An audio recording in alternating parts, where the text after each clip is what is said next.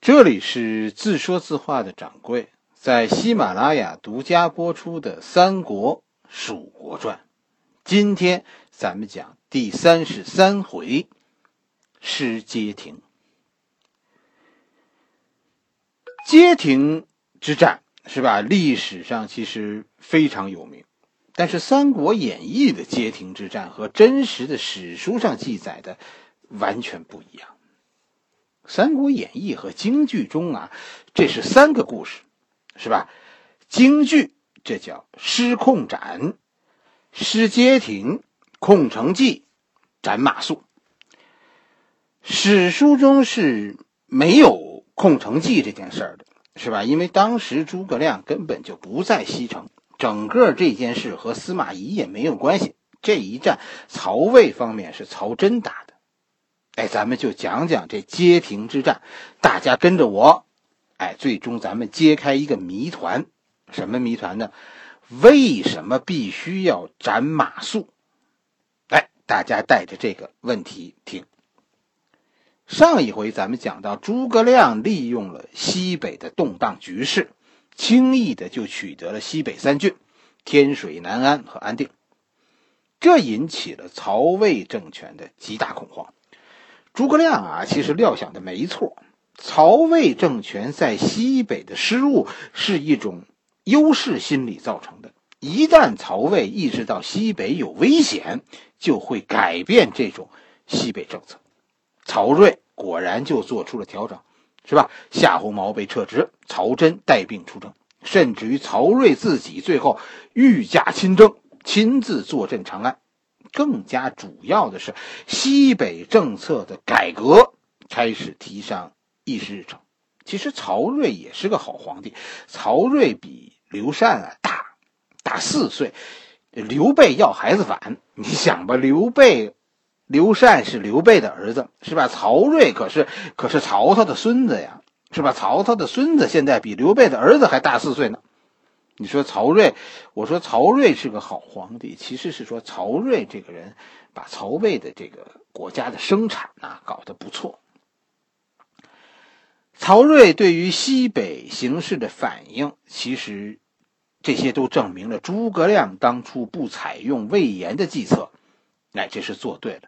魏延的子午谷奇谋的危险，并不在于他本身的胜败，而在于他可能过早的。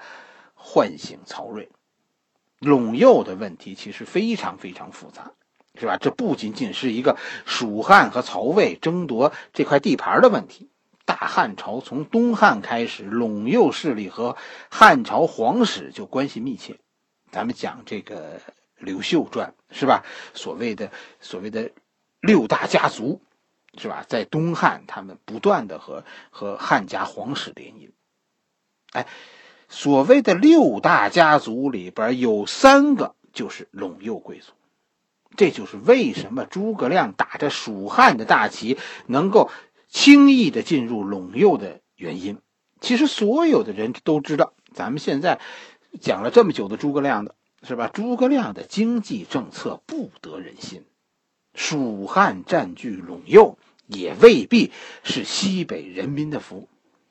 蜀汉是要将战争带到西北来，但是这一切，现在的西北人民还不知道，他们还是说我是大汉的子民。从曹操时代开始，其实中央对陇右的政策就非常的矛盾，甚至于你看曹操时代不怎么敢和这个集团的主力作战。问题其实是，如果曹操出兵。曹魏出兵，说把陇右贵族打败，这可能不是什么大问题。就实力来说，陇右贵族的实力并不强。但是，如果真的曹曹魏打败陇右集团，可能会引起更大的问题。为什么？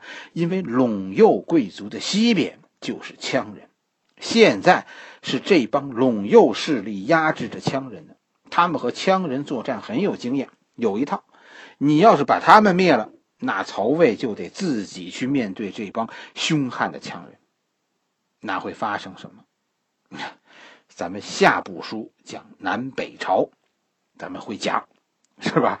哎，基本上就是说，你可以认为陇右贵族在汉朝那个时候，按咱们当今的社会说，这陇右贵族就是萨达姆，他老是跟你叫板，但是你要真的灭了他，那你就去面对伊斯兰国吧。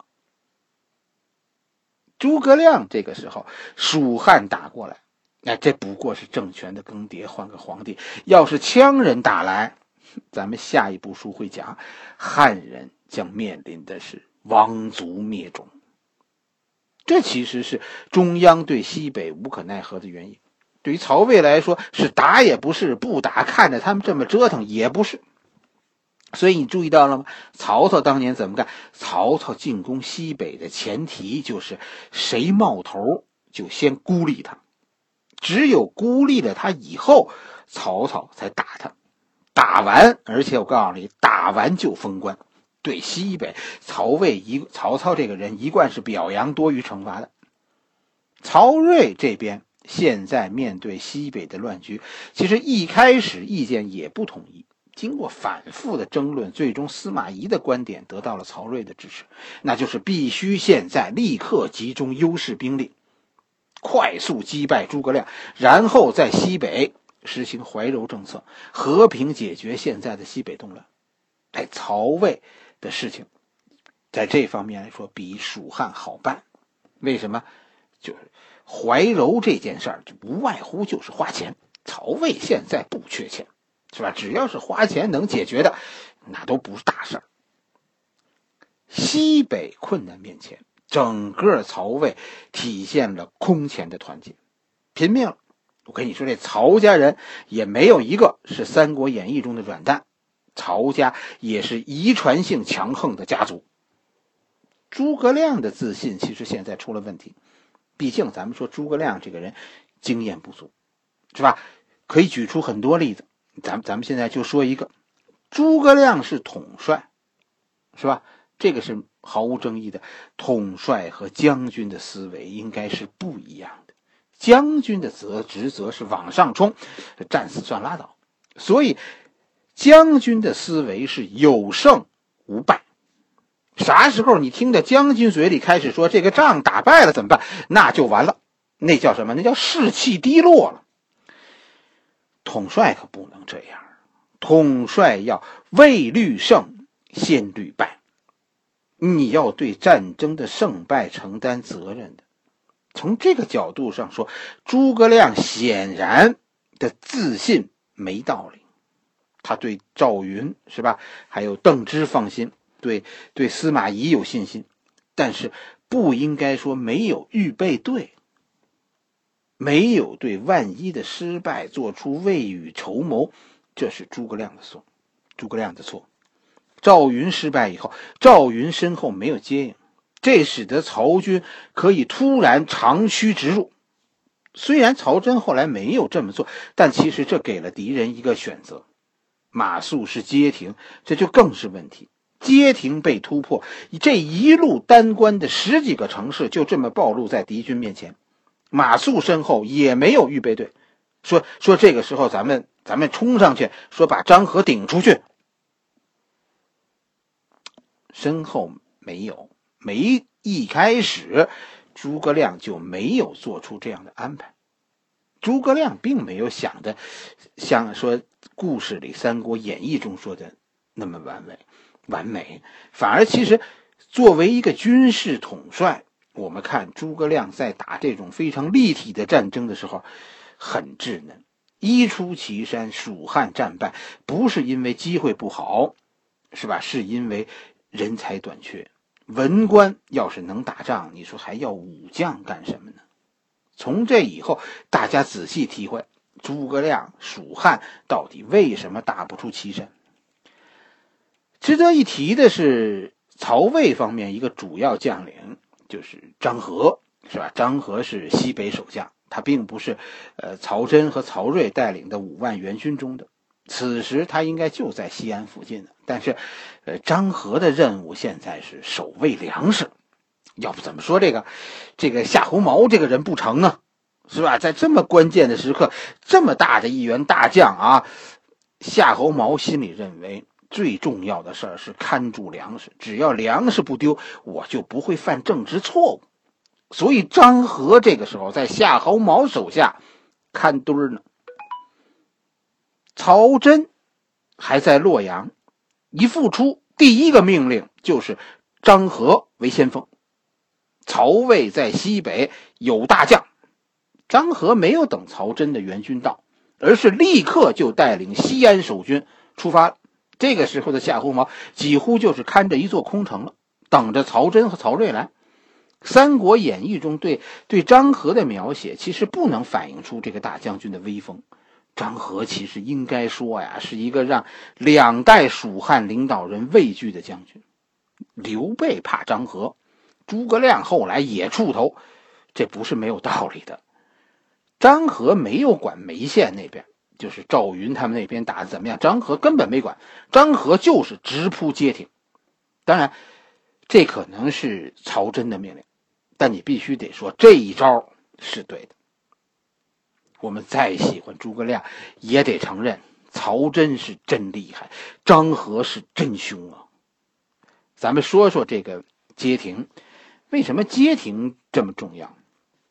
这个秦岭啊，它一直向西北方向延伸。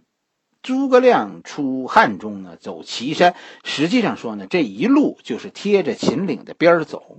然后在天水这个地方，实际上是从从尽头绕过秦岭，但是这一段诸葛亮贴着秦岭走，这一段秦岭上有一个缺口，哎，这个缺口是因为一条河，清水河，清水河从这里流过，把秦岭劈开了一个豁口，这个豁口的出口就是关中这一边的地方，叫街亭。这个豁口的入口就是汉中这一边是西城，这其实就你可以认为，这个清水河把秦岭劈出一个山谷，山谷的一端叫街亭，山谷的另一边叫叫西城。问题其实就出在这条河上，张合和马谡对决的胜负。最终就取决于这两员大将对这条河的理解。张合就是胜在了一个军人的经验上。在街亭这条河流向下游，就分成了三股，一股向北，一股向东南，还有一股呢后来断流了。断流的这一股，实际上就是穿过街亭的大路。汉水这个河水分叉的这个地方。是一个天然的窄道，在大路和流向东南的河中之间，听明白吗？是是一座山。马谡的布防是什么样的呢？马谡啊，把王平的部队就放在了那个窄缝上，一夫当关，万夫莫开。马谡自己的把主力呢放在了王平的前面，就是放在了那座山上。马谡现在在山上有一万五千蜀军精锐，而且装备了秘密武器诸葛弩。张合是攻不上这座山的。张合只有一万人，史书中说说张合是五万人，那是包括了他后来身后曹真的主力。如果张合不攻山头呢？是吧？张合觉得攻山比较费力，他会不会顺着这条道？往里去，如果他突破了王平的防线，他也不就跑进了西城了吗？进入山谷，就是说张合的部队，你这就得一字长蛇阵，对吗？这个时候，整个张合的侧翼就都暴露给了山上的马谡。马谡所说的居高临下，就是这个时候，张合将被将在这条山谷中遭到包围。被全歼。马谡的这个计划，其实如果你真的看懂了这个地形，相当完美。所有说马谡是草包的人，我告诉你，他都没有看过街亭的地图。当你看完这个布局以后，其实我当时的感觉，马谡真的是个人物。诸葛亮杀马谡太可惜了。马谡其实就是缺少一点实战经验，这是一个起点非常高的、没有经验的将军。我就问你一句话：马谡其实有水源问题吗？说说马谡断水这件事，其实没有。为什么呢？张合的部队在山的东边，而清水河在哪？在从山的西边流过。张合都攻不上山，他怎么可能威胁到马谡身后的河呢？和《三国演义》说的完全不同。马谡就是靠山近水、安营扎寨的。那为什么后来张合说可能从《史记》中就说历史记录中也确实是说张合是断绝了马谡的水源？我们继续说，问题出在哪儿呢？出在地形。马谡所坐所在的这座山和王平守卫的这个窄缝之间的距离。过于远了，要命的就是河水就是在王平和马谡之之间这个地方分叉的，分成三股的，或者说分成两股的。而马谡犯的第二个错误，其实和诸葛亮一样，就是马谡，你看马谡步兵根本就没有预备队，这是什么问题呢？王平就七百人。当他看见张合要干什么的时候，他没有力量打出去。你想，如果王平身后还有哪怕五千人的预备队，当张合就在那儿啊断流的时候，王平能眼看着他们这么干吗？王平只要出兵去骚扰张合，他就干不成。可问题就是马谡是个文官，他和诸葛亮一样都没有这个预备队的概念，就是先虑。未虑胜先虑败，结果呢？结果经验丰富的张合呀，立刻就看出了一个问题。天天亮的时候，是不是天没黑的时候，张合就停在了街亭以外。天黑以后，张合突然进入山谷，就把大营安在了王平跟前马谡现在是够不着张合，而王平呢？王平是准备守卫窄缝的。他根本就没有兵力进攻张合，王平就七百人，说说他守卫还行，说他进攻张合，王平那是作死。结果张合待的这个地儿，两边够不着，这太气人了。更让人生气的就是张合现在不但在马谡和王平的空隙中站住了脚跟，还非常从容的。开始断绝了马谡山后的清水河，很简单，堵住一条支流，水就顺着另一条支流向北流了。马谡是看不见，所以不知道；王平是看到了，但是就是没有辙。所以马谡在漳河断流以后的第一天，竟然没有做出任何反应，他不知道原因。为什么这条河流的好好的，突然水就少了，没了？一万五千人，一天要喝三十吨水。第二天缺水就开始影响到蜀军的战斗力了。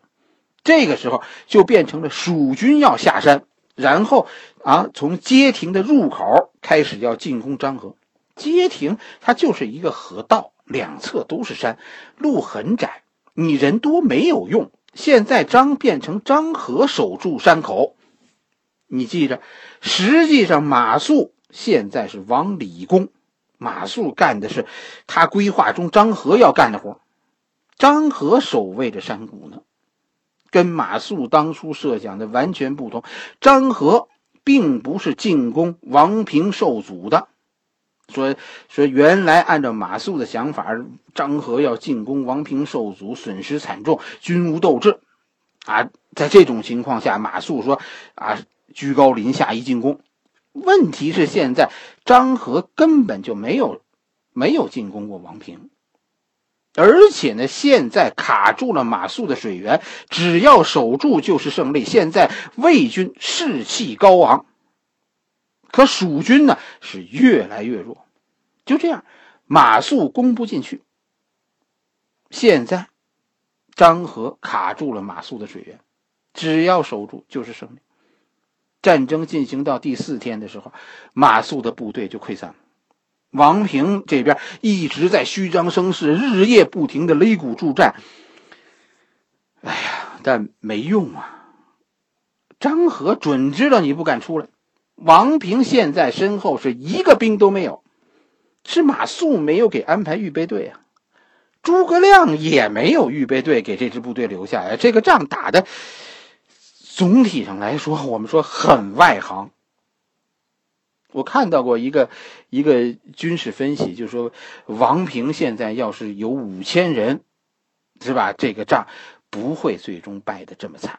不用击败张合，你就去把张合的那个坝给拆了，让水流下去，马谡就得救了。这你能怨谁呢？是吧？所以街亭之战其实是外行和内行打的一场战争。到第四天，蜀汉军队就溃败了，实际上是跑了，向街亭以外跑的，脱离了战场。这是马谡最后被杀的主要原因。你可以战死，但你不能跑，因为马谡的逃跑给后来的战役带来了更大的危害。张合现在一共只有一万人，诸葛亮的军队先后有七万人从街亭边上撤退。为什么诸葛亮的军队不能夺回街亭呢？为什么呢？因为现在街亭方面的最高指挥官是王平。要是马谡在场，马谡可以命令这些路过的军队，咱们组织起来夺回街亭，然后慢慢走。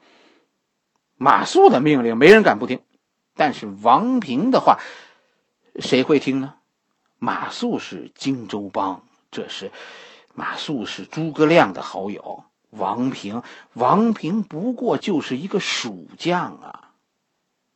最后的情况就是这样，大批的蜀军从王平身边撤走，但是只有王平始终带着他的七百人和张合交战。七百人，就算你是无当飞军，也攻不破一万魏军现在守卫的街亭。诸葛亮呢？说说诸葛亮这时候怎么不管呢？诸葛亮早就走了。咱们还是说诸葛亮的经验不足，就是惊慌失措。诸葛亮现在不仅仅是担心街亭的问题了，诸葛亮此刻还面对着赵云的兵败呢。曹真是一个快手，张合是没等援军就出发了，曹真也没有跟着援军走。实际上，张合从西安起身的时候，曹真从洛阳启程。曹真比张合还猛，曹真只带了少量的骑兵，根本就没有跟援军一起走。援军这个时候在身后呢，曹真就直接跑到了眉县，在眉县，魏军士气大振，全线反击，一举。击败赵云，我去！赵云身后，咱们讲了，根本就没有预备队，所以现在的局面就是，曹真现在可以从眉县进军，打进汉中。诸葛亮现在根本就顾不上街亭了，这个时候正疯了似的往家跑呢。从西北撤军，最终非常混乱。主帅诸葛亮，你想先跑了。现在整个的蜀汉系统是全瘫痪了。你不知道诸葛亮到哪儿了，我们都很难想象，竟然没有一个大将主持收复街亭的战斗，反而战后大家异口同声的说啊，街亭啊，最后所以夺不回来，为什么？马谡有罪，因为他应该在那儿指挥的。导致街亭不能夺回，就是因为马谡逃走了。马谡战败，在街亭战败，不是死罪。《三国演义》罗贯中在写这一段的时候，也清清楚楚的知道，仅仅丢失街亭，马谡死不了。所以。在写《三国演义》的时候，一定要说马谡立了军令状，自己作死的。其实就是这个问题。你说马谡丢街亭和赵云在眉县战败，这这是同样的性质的事情。这其实都是诸葛亮的指挥失误。赵云要是没有死罪，那马谡凭什么必死呢？马谡后来必死，一个重要的理由就是此刻的临阵脱逃，是所有人为了解释说我路过街亭的时候为什么不帮王平一把，在解释这个问题的时候，所有人都说我以为马谡在指挥呢，自己不管是因为我没有接到马谡的命令。哎呀，马谡啊，你就你就看出，在兵败的时候，文官们的表现其实其实非常相似，是吧？诸葛亮的惊慌失措，离开了指挥位置；马谡也是惊慌失措，离开了指挥的位置。当你细一看一出祁山是街亭的时候，真的很很感慨，是吧？蜀汉。没有人呐，缺少大将，所以在所有人都知道为什么形势一片大好的情况下，是吧？蜀军最后突然战败，也很清楚谁才是这件事情应该负责的人，谁呢？当然是诸葛亮。所以现在咱们就开始理解三件事。以后说为什么会发生这三件事？第一件是马谡的死，这样大的失败，肯定得有个结论，是吧？得有个人承担责任，否则你对中央怎么交代啊？诸葛亮现在不是没有政敌呀，所以必须快速的平息这件事。非常关键的一件事是，马谡啊，不是跟着败兵跑回来的。马谡一开始失踪了，马谡失踪了很长时间，马谡是很久以后啊才才化妆跑回来的，所以当时人们认为马谡失踪了，死了，所以就把所有的责任都加到了马谡头上。他一个死了的人，再死一回有什么有什么关系呢？当马谡回来的时候，你说诸葛亮能怎么办？马谡已经是判了死刑的人了，诸葛亮只能挥泪斩马谡。老马呀，你哎呀，你你你你你忒死心眼！忠诚是不是这个时候你跑了就跑了呗？怎么还回来呢？诸葛亮当时心里肯定是这么想的。可是既然啊，马谡回来，那马谡就必须死。马谡，跟你说，没有立过军令状。马谡的死也不是因为在街亭战败，甚至于所谓临阵脱逃，也只是一个幌子。他当初不该失踪，后来不该回来。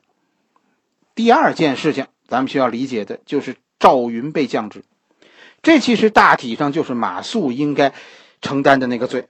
要是马谡不失踪啊，跟着跑回来，呃，诸葛亮在力保马谡。其实马谡可能说比赵云多降一级，但是也就是个降级的问题。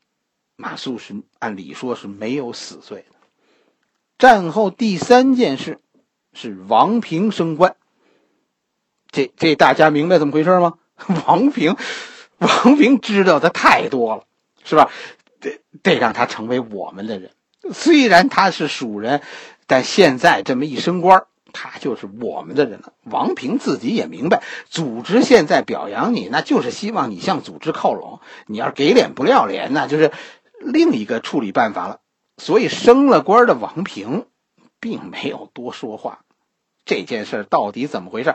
王平最后让他烂在肚子里了。好了，我们这一回讲了马谡因为失踪。所以承担了失败的责任，因为归来而丢了性命。哎呀，其实讲到这里的时候，心里很伤心。今天不讲了，明天咱们继续吧。